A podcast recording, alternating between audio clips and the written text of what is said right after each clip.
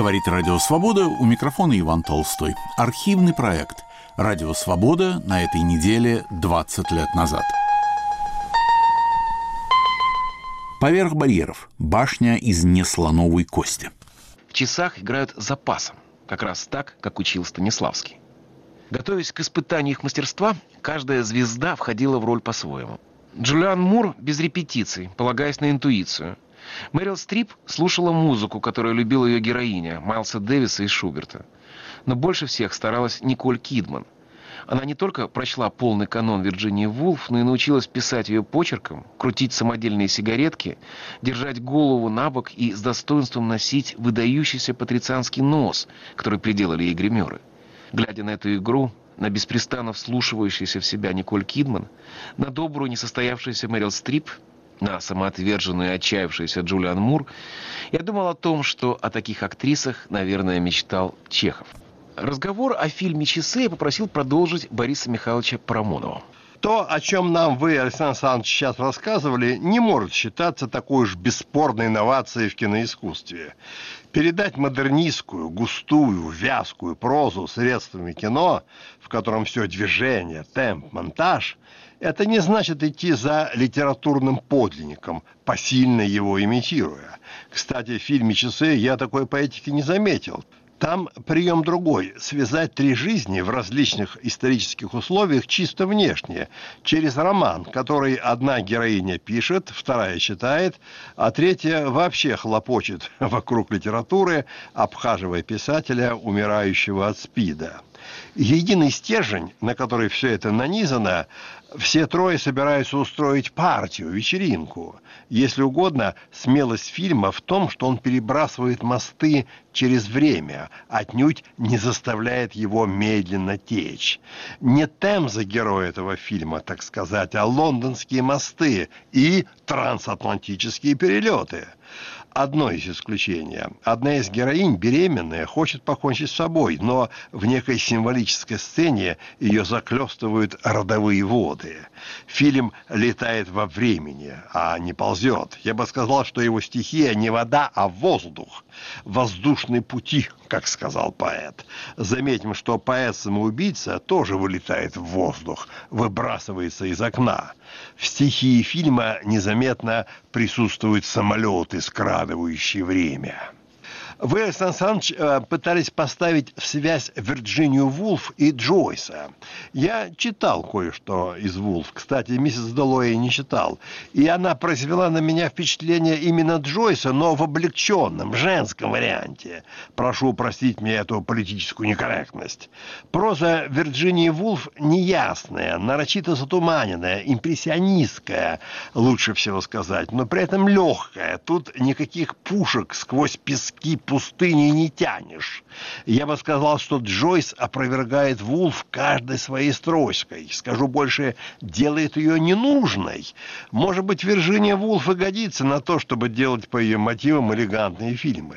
От ее прозы ничего в памяти не остается. Между тем, прочитав Джойса, вы будете всю оставшуюся жизнь носить за спиной мешок с камнями и получать при этом наслаждение. Как сказал Шкловский, искусство делает камень каменным.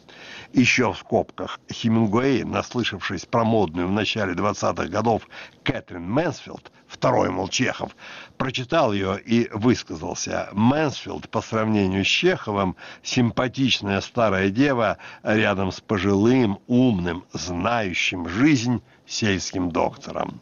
«Башня из неслоновой кости». Передачу подготовил Александр Генис – Впервые в эфире 22 февраля 2003 года.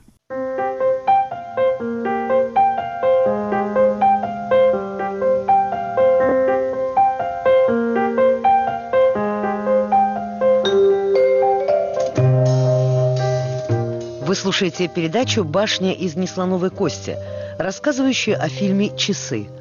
Программу ведет Александр Генис. Фильм «Часы», поставленный режиссером Стивеном Долдри по одноименной книге американского прозаика Майкла Каммингхейма, не из тех, куда легко зазвать зрителя. В конце концов, кому хочется смотреть фильм, в котором изображены умирающий от спида поэт, немолодые несчастные сторонницы однополой любви, два самоубийства и одна попытка к самоубийству? Собственно, никто не рассчитывал, что эта камерная картина найдет широкого зрителя. Появившись на экранах накануне Нового года, то есть как раз тогда, когда все продюсеры торопятся затолбить территорию в расчете на «Оскаров», часы скромно заняли предназначенный таким фильмом нишу – эстетическое гетто – маленьких кинотеатров, где показывают арт-мувис. Даже в Нью-Йорке фильм шел всего в двух залах. Но тут что-то произошло. Фильм поднял волну. О нем заговорили. Рецензии тут мало что значит. Никакие критики не могут переубедить публику. Куда важнее голос молвы. Она-то и привела эту никак не предназначенную большой аудитории картину в мультиплексы всей Америки. На фильм обрушился шквал премий самой престижной из которых пока стала награда за лучший фильм года «Золотой глобус». И вот теперь «Часы» уже получил 9 номинаций на «Оскара», включая категорию «Лучший фильм». В этом мне до сих пор трудно поверить. Не потому, что фильм всего этого не заслуживает, как раз напротив. Просто он не вписывается в ту категорию картин, которые приносят Голливуду большой успех. Я давно заметил, что победоносные американские фильмы в одном отношении похожи друг на друга – в каком бы жанре такая картина ни начиналась, заканчивается навсегда мелодрамой. Это не упрек, это родовое свойство зрелищных искусств, которое вместе с Голливудом делит и греческая драма, называвшая такой исход катарсисом. Про часы, однако, этого не скажешь. Никакого очищения через страдания здесь не происходит. Все кончается плохо, да и начинается нехорошо. Сюжет картины составлен из трех смутно связанных между собой историй. Одна происходит в довоенной Англии и показывает нам Вирджинию Вулф, ее играет Николь Кидман, номинированная на Оскар за лучшую женскую роль, пишущую свой шедевр, роман «Миссис Делуэй». Другая история переносит зрителя в безмятежный американский пригород 50-х, где разворачивается глухая трагедия образцовой домашней хозяйки. В этой роли Джулиан Мур, бегущий из своего пресного рая. Третья, уже в наши дни, изображает день милой нью-йоркской редакторши. Ее играет Мэрил Стрип по прозвищу миссис Делуэй, которая тщетно пытается устроить вечеринку в честь своего больного спидом друга. Нитью, которая связывает даже не сюжет, а весь фильм, служит роман Вулф. И это самое главное. Нельзя сказать, что «Часы» — картина о знаменитой английской писательнице. Неверно будет и назвать фильм свободными вариациями на ее темы. Все сложнее. Фильм «Амаш» Вирджинии Вульф. Дерзкий и удачный опыт притворения ее художественного метода и жизненной философии в другую эпоху и в другой вид искусства. Как будто нежный росток ее прозы пересадили на чужую почву, где он пророс три четверти века спустя.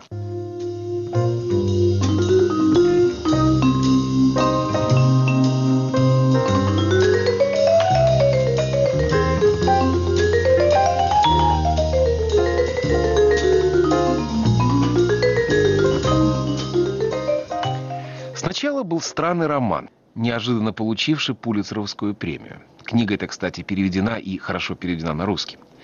Майкл Каннингхейм написал роман «Вокруг Вирджинии Вулф». Речь идет не о стилизации, не о подражании, а о сознательном и искусном применении того литературного инструментария, которым пользовалась Вулф. На это с декларативной наглядностью указывает название книги и фильма «Часы». Именно так писательница сперва хотела назвать свою «Миссис Делуэй». Часы играют решающую роль в этом шедевре модернистской литературы. Заглавие должно было подчеркнуть разницу между течением внешнего и внутреннего времени. Дело в том, что роман «Миссис Делуэй» был ответом на Улиса.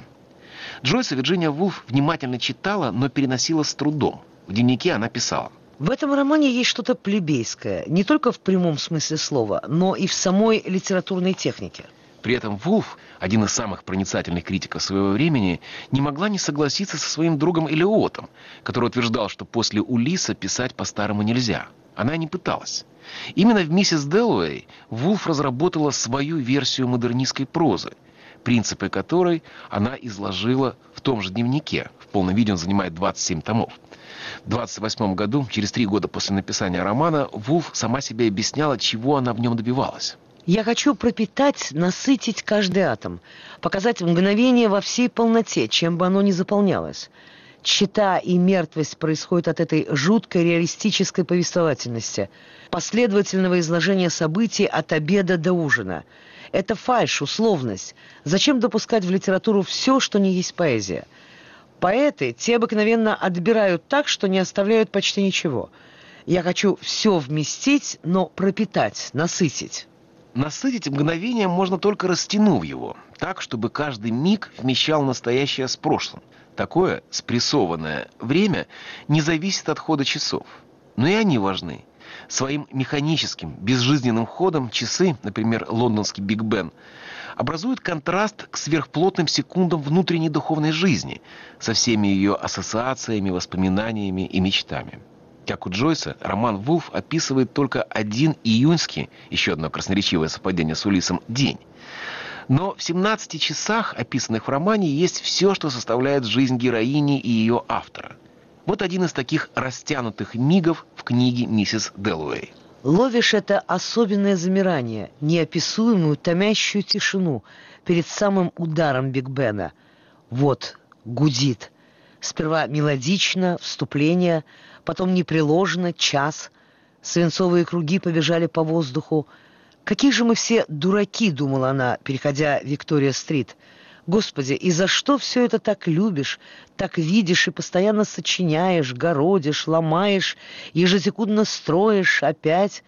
Взгляды прохожих, качание, шорох, шелест, грохот, клекот, рев автобусов и машин, шарканье ходячих реклам, духовой оркестр, стон шарманки и поверх всего странно тоненький визг аэроплана — вот что она так любит. Жизнь, Лондон, вот эту секунду июня. Так написано «Миссис Дэллоуэй». ей подражает Каннингхейм, когда рассказывает про двух своих героинь, которые читают эту книгу, и одну, которая ее, эту книгу, пишет. Теперь зададимся вопросом. Как перенести эту сложную художественную вязь, весь этот многослойный литературный полимпсест на экран – ведь единственная цель, которую ставили перед собой авторы фильма, была в том, чтобы создать зримый аналог модернистской литературной ткани. Как передать истончившийся реализм такой прозы в кино. Как раздвинуть действительность, не исказив ее. Этого можно было добиться только одним – гениальной актерской игрой. Я решился на такое определение, потому что ничего другого сюда не подходит. Все актрисы в фильме играют именно тех персонажей, которых создавала Вирджиния Вулф. Главное в них, как она сама и говорила, ускользающая индивидуальность. Мы видим женщин, чья духовная жизнь настолько богата и сложна, что она не умещается в характер. О них нельзя сказать ничего исчерпывающего. Их нельзя описать в категориях поступков. Им невозможно приписать готовую роль. Они живут слишком углубленно, чтобы мы понимали до конца ту драму, которую рассказывает фильм. В часах играют запасом, как раз так, как учил Станиславский. Готовясь к испытанию их мастерства, каждая звезда входила в роль по-своему.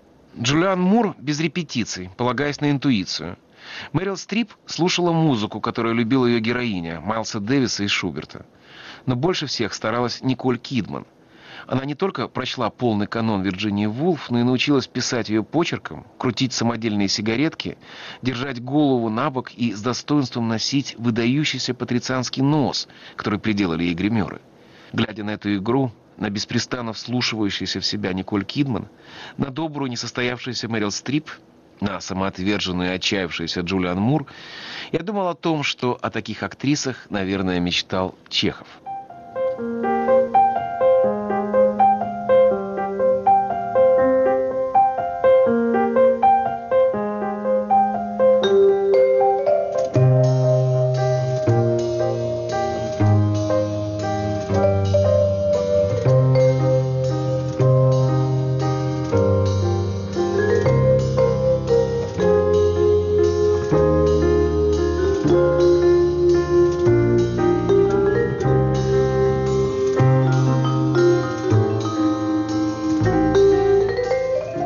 Слушаете передачу «Башня из неслоновой кости», рассказывающую о фильме «Часы». Программу ведет Александр Генис. Разговор о фильме «Часы» я попросил продолжить Бориса Михайловича Парамонова. То, о чем нам вы, Александр Александрович, сейчас рассказывали, не может считаться такой уж бесспорной инновацией в киноискусстве. Передать модернистскую, густую, вязкую прозу средствами кино, в котором все движение, темп, монтаж, это не значит идти за литературным подлинником, посильно его имитируя. Кстати, в фильме «Часы» я такой поэтики не заметил. Там прием другой – связать три жизни в различных исторических условиях чисто внешне, через роман, который одна героиня пишет, вторая читает, а третья вообще хлопочет вокруг литературы, обхаживая писателя, умирающего от СПИДа. Единый стержень, на который все это нанизано, все трое собираются устроить партию, вечеринку. Если угодно, смелость фильма в том, что он перебрасывает мосты через время, отнюдь не заставляет его медленно течь. Не Темза герой этого фильма, так сказать, а лондонские мосты и трансатлантические перелеты – одно из исключений. Одна из героинь, беременная, хочет покончить с собой, но в некой символической сцене ее заклестывают родовые воды. Фильм летает во времени, а не ползет. Я бы сказал, что его стихия не вода, а воздух. Воздушные пути, как сказал поэт.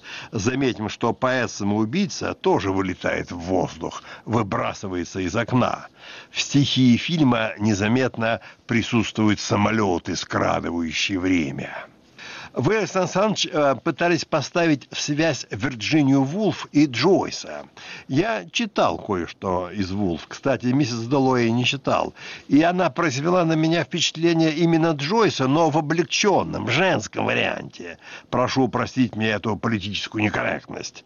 Проза Вирджинии Вулф неясная, нарочито затуманенная, импрессионистская, лучше всего сказать, но при этом легкая. Тут никаких пушек сквозь пески пустыни не тянешь. Я бы сказал, что Джойс опровергает Вулф каждой своей строчкой. Скажу больше, делает ее ненужной. Может быть, Виржиния Вулф и годится на то, чтобы делать по ее мотивам элегантные фильмы. От ее прозы ничего в памяти не остается. Между тем, прочитав Джойса, вы будете всю оставшуюся жизнь носить за спиной мешок с камнями и получать при этом наслаждение. Как сказал Шкловский, искусство делает камень каменным. Еще в скобках Хемингуэй, наслышавшись про модную в начале 20-х годов Кэтрин Мэнсфилд, второй, мол, Чехов, прочитал ее и высказался. Мэнсфилд по сравнению с Чеховым симпатичная старая дева рядом с пожилым, умным, знающим жизнь сельским доктором.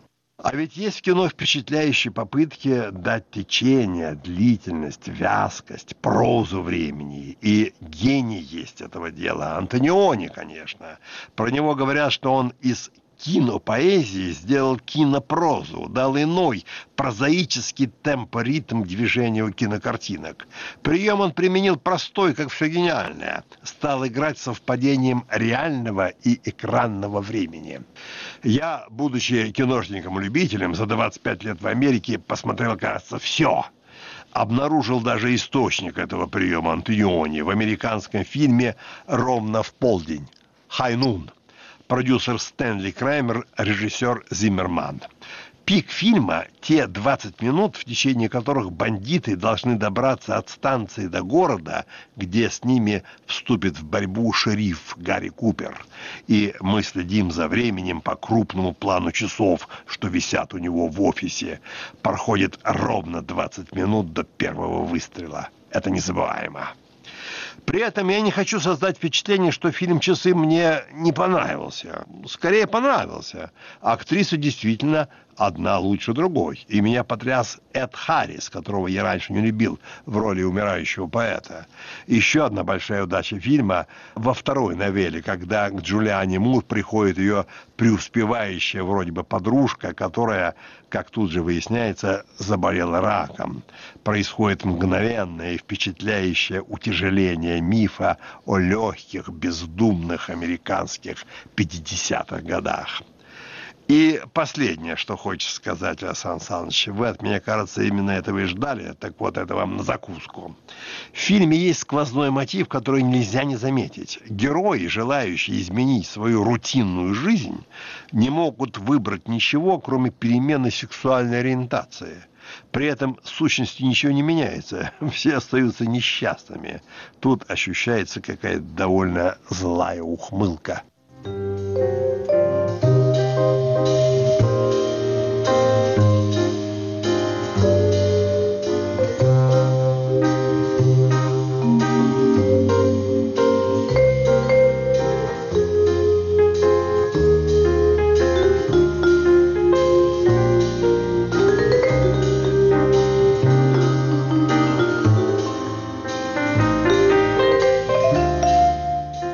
слушаете передачу «Башня из неслоновой кости», рассказывающая о фильме «Часы». Программу ведет Александр Генис.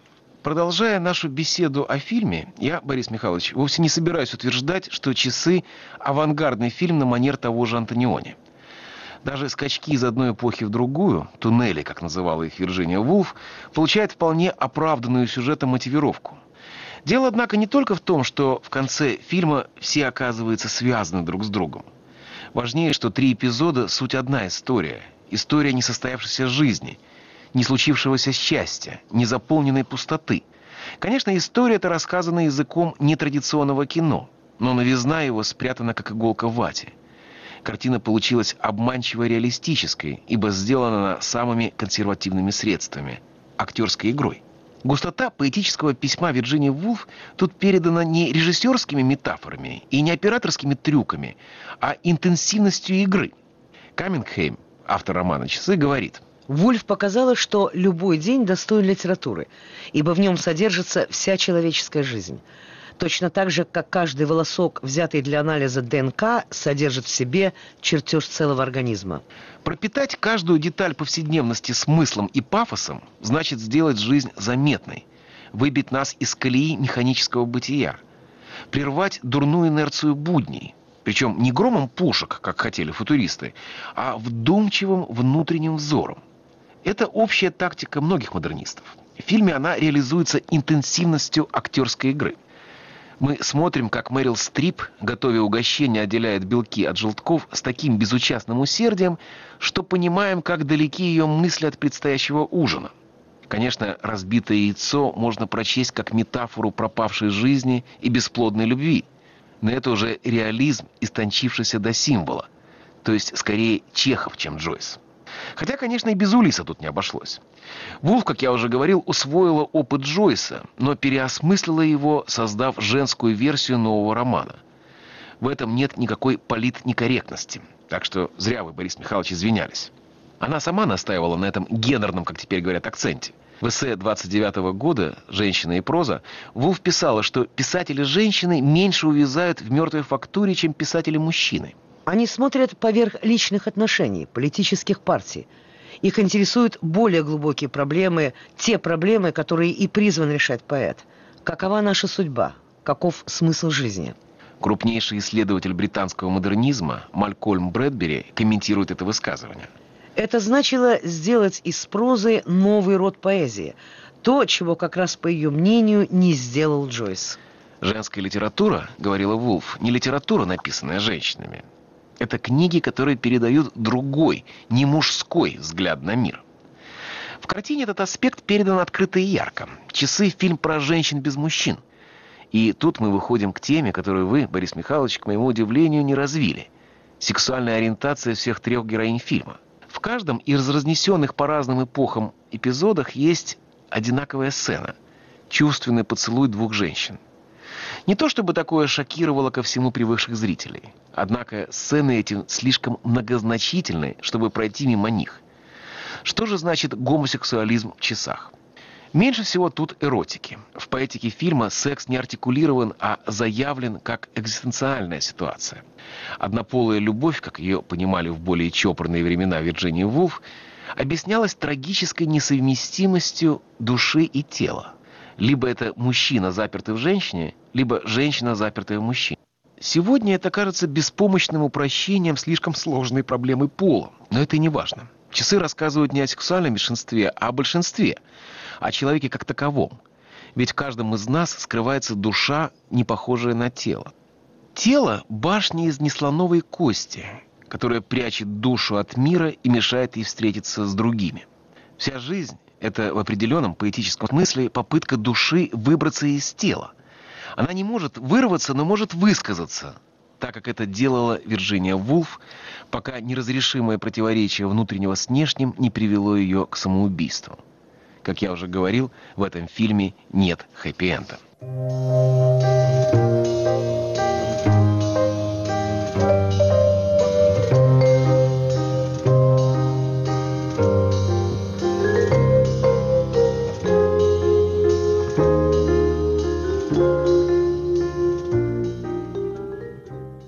Из всего, что мы здесь с Борисом Михайловичем сказали, ясно, что «Часы» — хороший фильм. Глубокий, серьезный, тонкий, умный и красивый.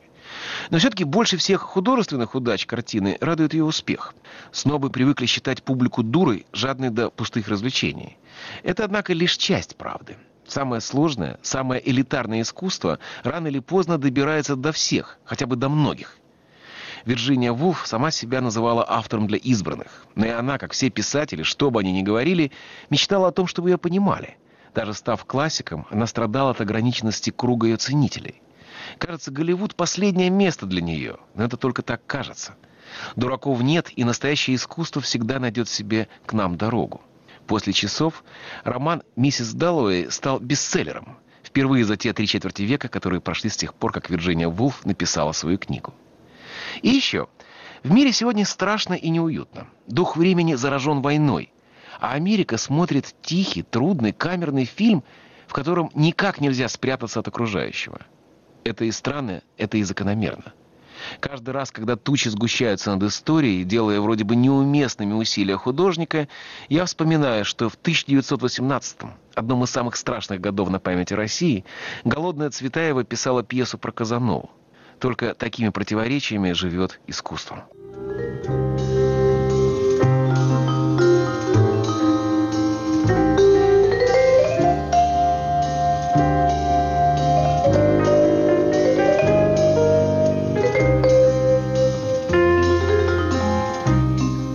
Вы слушали передачу «Башня из неслоновой кости», рассказывающую о фильме «Часы».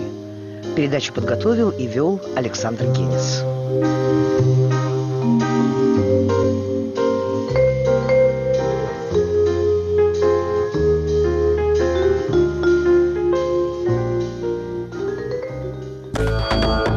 Голосовой помощник «Радио Свобода». Привет, это Маруся. Хорошие новости? Наш эфир стал более доступным благодаря виртуальному ассистенту «Маруся» компании Mail.ru Group на платформах iOS и Android, а также на умной колонке «Капсула». Просто скажите «Маруся, включи радио Свобода». Свобода становится еще ближе.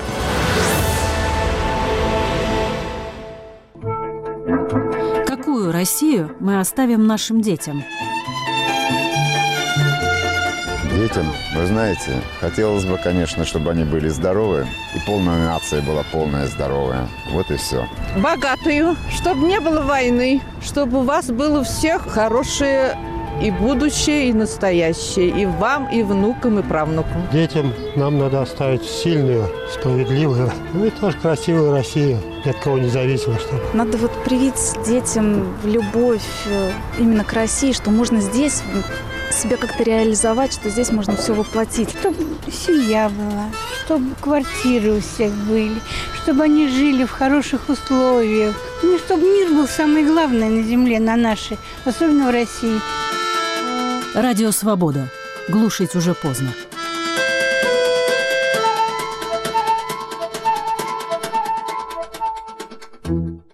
Эфире архивный проект «Радио Свобода» на этой неделе 20 лет назад. У микрофона Иван Толстой. Поверх барьеров. Заброшенное шоссе. Памяти Хэнка Уильямса.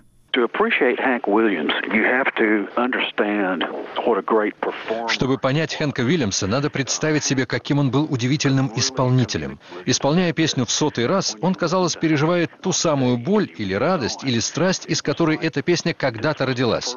И это невероятно трогало сердца. Как говорят у нас в таких случаях, he is getting to you. Он тебя пронимает, он берет тебя за живое. Его, по мнению многих, лучшая песня и одна из лучших американских песен вообще «Я так одинок, что вот-вот заплачу». I'm so lonesome I could cry.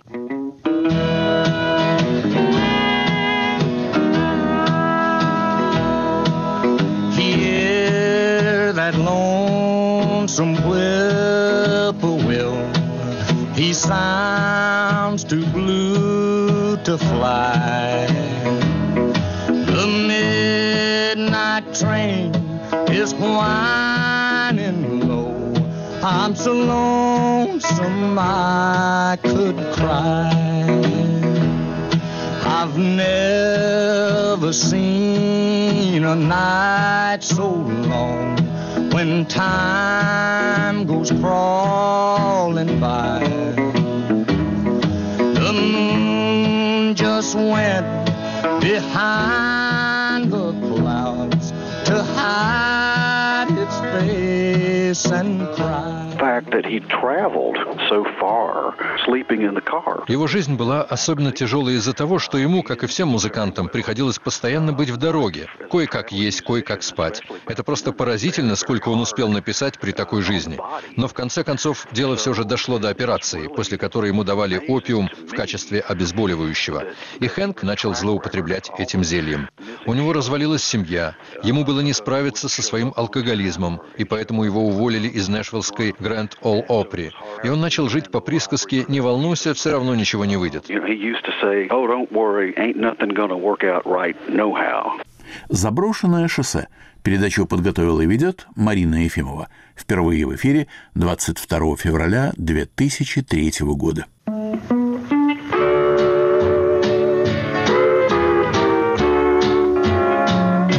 I'm a rolling stone,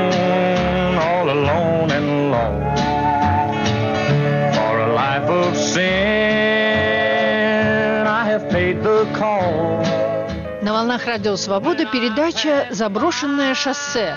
Памяти Хэнка Вильямса». Ведет передачу Марина Ефимова.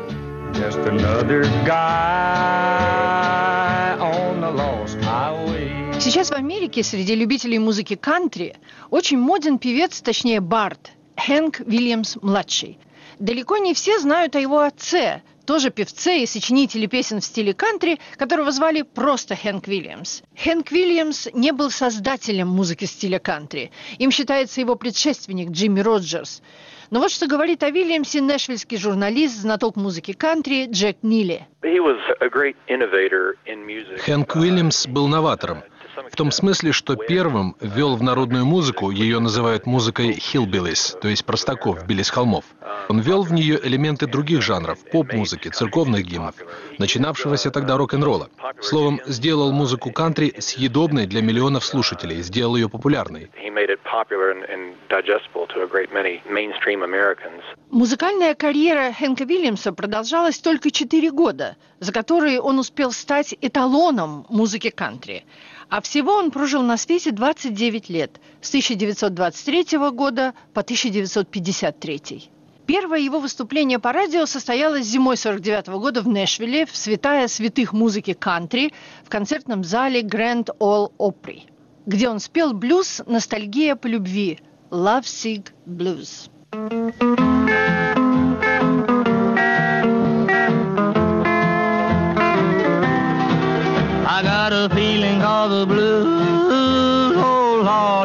My baby said goodbye. Слова этой песни в переводе звучат вполне банально. Она ушла, как уходит сон. И я готов был заплакать, но передумал и написал ностальгический блюз.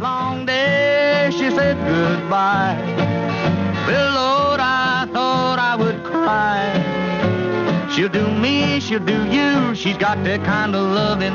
Lord, I love to hear her when she calls me sweet. reality's such a beautiful dream.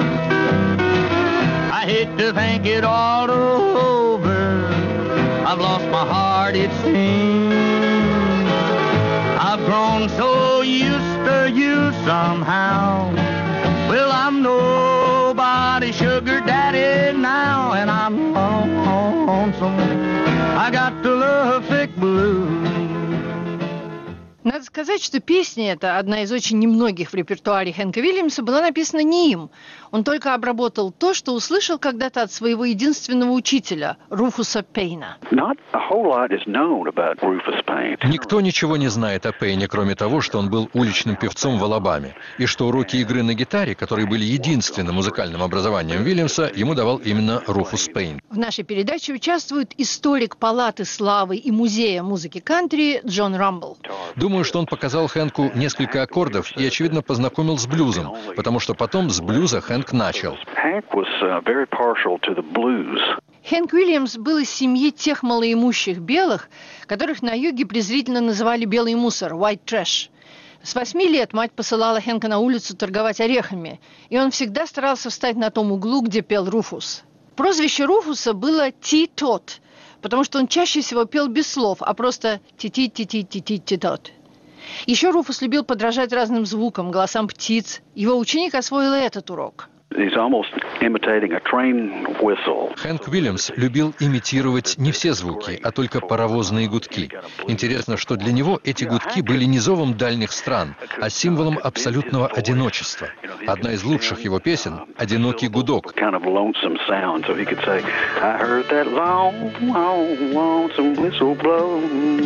I was riding number nine, heading south from Caroline. I heard that long wow wow, some whistle blow. Got in trouble, had to roam. Left my gal and left my home. I heard that long wow wow, some whistle blow. Нас везли по девятке из Северной Каролины, и вдруг я услышал этот одинокий-одинокий гудок. И только тут я осознал, что нет у меня теперь ни дома, ни девушки, что я разбил сердце своей любимой, что я стал номером, а не именем. И все, что я слышу, это одинокий-одинокий гудок. Lock me to a ball and chain. I heard that long wow wow, some whistle blow.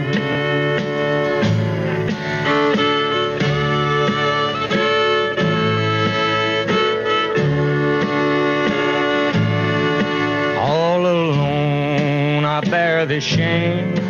I'm a number, not a name. I heard that long wow wow, some whistle blow. All I do is sit and cry when the evening train goes by.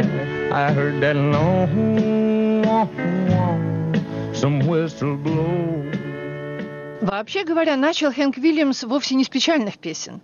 Лет в 15 он бросил школу, собрал маленький оркестрик, который назвал «Drifting Cowboys» – «Кочующие ковбои», и начал, как и почти все молодые поэты, с веселья и озорства. Thank you.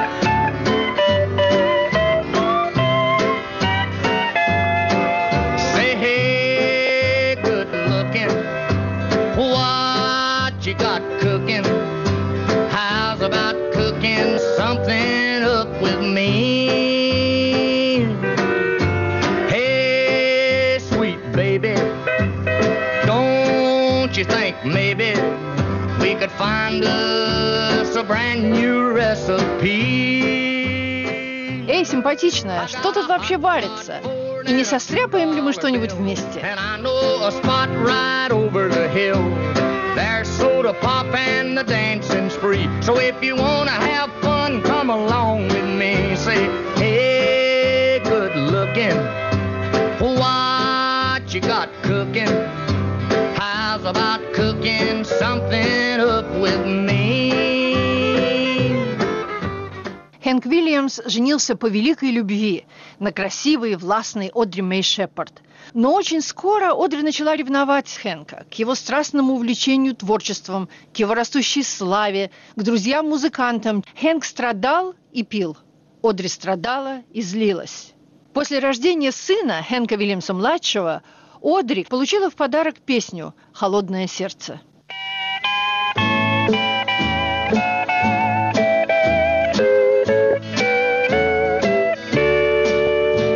Try so hard, my dear, to show that you were my every dream. Yet you're afraid each thing I do is just some evil scheme. A memory from your lonesome past keeps us so far apart. Why can't I your doubtful mind and melt your cold, cold heart? Ты моя единственная мечта, но ты боишься всего, что я делаю. Как я могу переубедить твой подозрительный ум и растопить твое холодное, холодное сердце? For things I didn't do. In anger, unkind words are said that make the teardrops start. Why can't I free your doubtful mind and melt your cold, cold heart?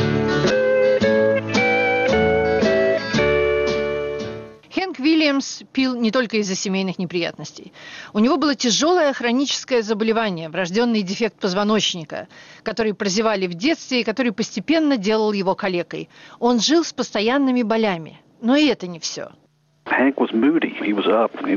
Хэнк был человеком настроения. Он был то в эйфории, то в мрачном унынии.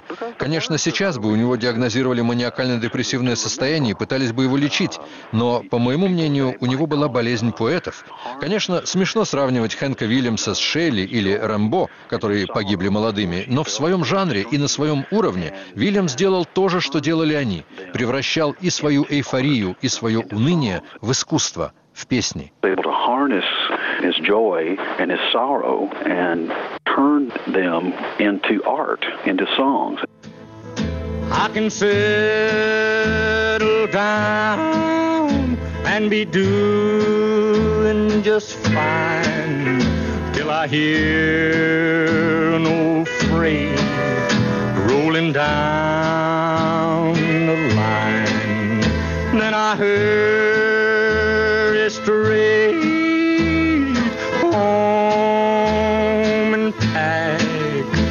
if I didn't go, I believe I'd blow my stack. I love you, baby, but you gotta understand when the Lord made me, He made a rambling man. Я люблю тебя, детка, Но пойми, Господь сотворил меня бродягой. Я не могу нигде осесть, потому что моя судьба заглядывать за поворот дороги. Но когда я умру, и ты будешь стоять у моей могилы, знай, что это Господь увел своего бродягу домой.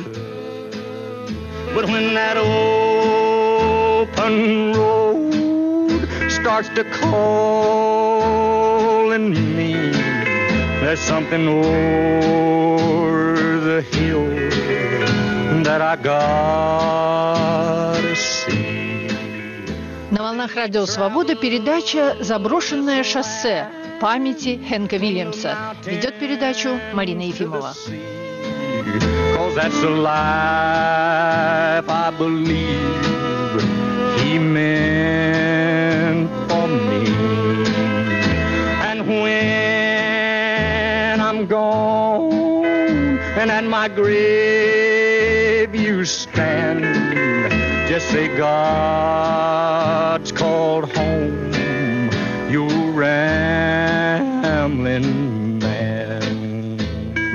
Одри после нескольких ссор, расхождений и возвращений в конце концов окончательно распался. Одри ушла, и песни Хэнка начали наполняться слезами.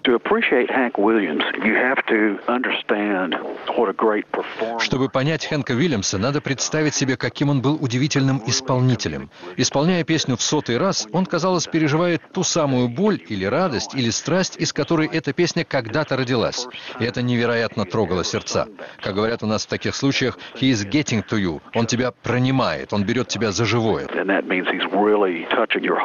Его, по мнению многих, лучшая песня и одна из лучших американских песен вообще «Я так одинок, что вот-вот заплачу» «I'm so lonesome I could cry».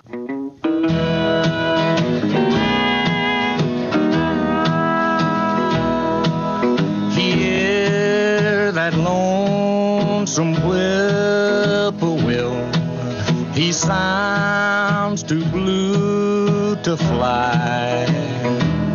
The midnight train is whining low.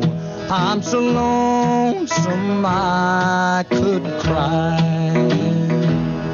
I've never seen a night so long when time goes crawling by. Just went behind the clouds to hide its face and cry.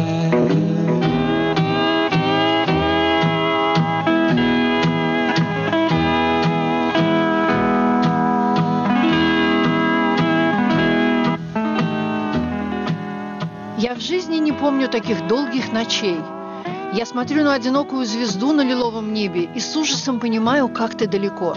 И одинокий паровозный гудок так одинок, что не может лететь.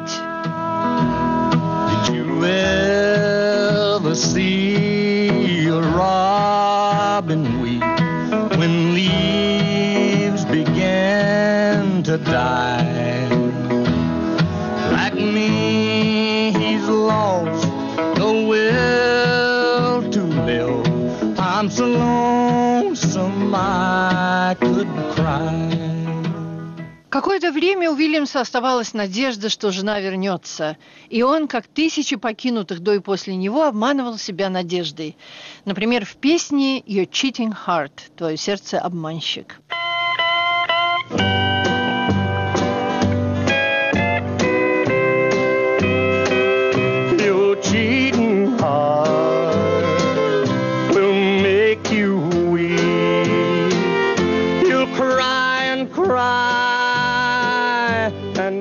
Наступит время, когда ты пожалеешь о том, что отшвырнула любовь. Слезы польются по твоему лицу, как дождь, и губы начнут повторять мое имя. Ты не подашь виду, но твое сердце выдаст тебя.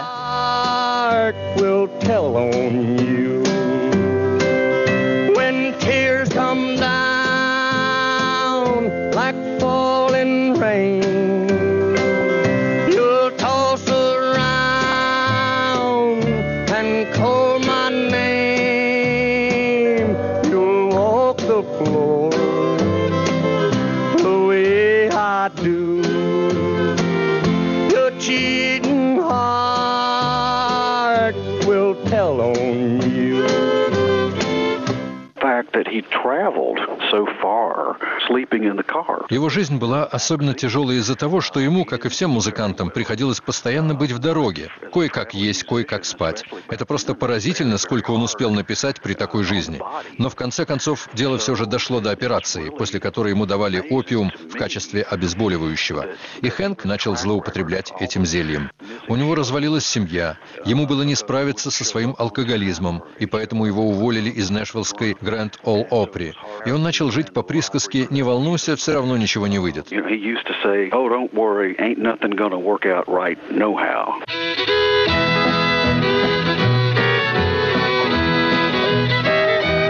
I don't care if tomorrow never comes. This world holds nothing for me. Мне все равно, наступит завтра или нет. Когда она ушла, весь мир ушел с ней. So I don't care if tomorrow never comes. If tomorrow never comes and the sun don't ever shine, it won't matter with me. For when she went away, my world ended that day. So I don't care if tomorrow never comes. В новогоднюю ночь 1953 года 17-летний Чарльз Карр, нанятый в Монтгомери, вез Вильямса из Алабамы в Западную Вирджинию на концерт. Около Ратлиджа в штате Теннесси дорожный патруль остановил Карра за превышение скорости. Полицейский заглянул в машину и сказал, «А пассажир-то твой выглядит покойником». «Он напичкан снотворным», — ответил Карр, заплатил 25 долларов штрафа и помчался дальше.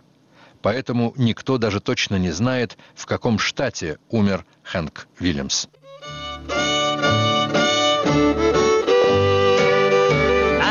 Looking at a man that's getting kinda mad. I had lots of luck, but it's all been bad. No matter how struggle and strive,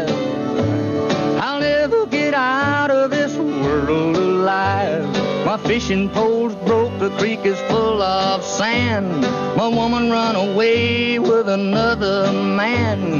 No matter how I struggle and strive, I'll never get out of this world alive.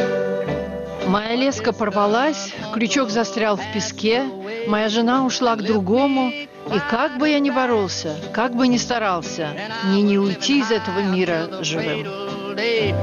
You proved I wasn't born, I was only hatched. Everything's against me and it's got me down. If I jumped in the river, I would probably drown. No matter how I struggle and strive, I'll never get out of this world alive. Because Hank died young, Из-за того, что Хэнк умер таким молодым, он остался молодым навсегда. Он не успел никому наскучить. Он не потерял голос. Он не начал повторяться. Он не разбогател. Его жизнь осталась яркой, короткой вспышкой. И поэтому, когда мы говорим о Хэнке Вильямсе, мы всегда говорим не только о человеке, но и о легенде. Он романтическая фигура, певец, который жил и умер ради своего искусства.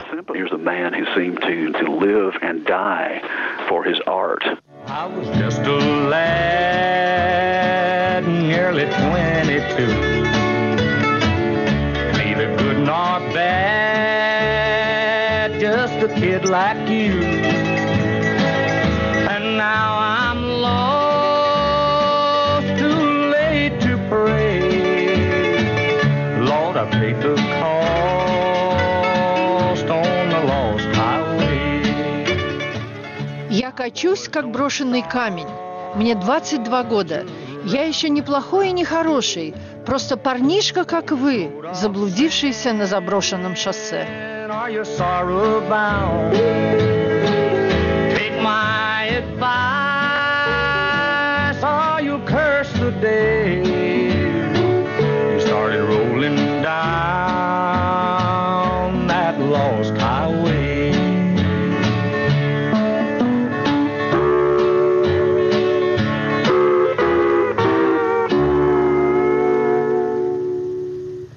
пришлось слышать многих имитаторов Хэнка Вильямса и здесь, и еще в России в 70-х годах.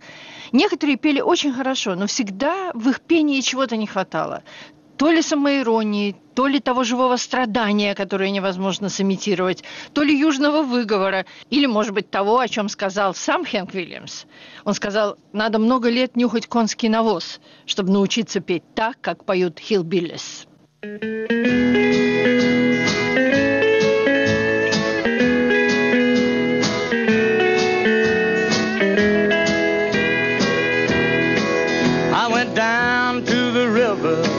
watch the fish swim by. But I got to the river so lonesome I wanted to die. Oh Lord. And then I jumped in the river, but the doggone river was dry.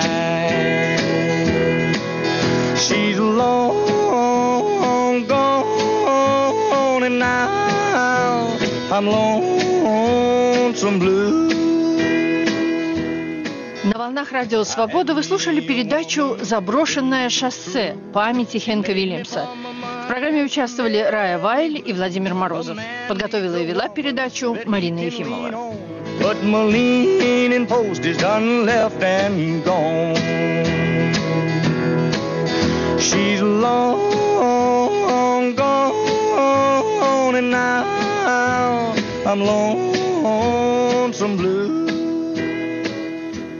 Радио «Свобода» на этой неделе 20 лет назад. Над архивным проектом работает редактор Иван Толстой.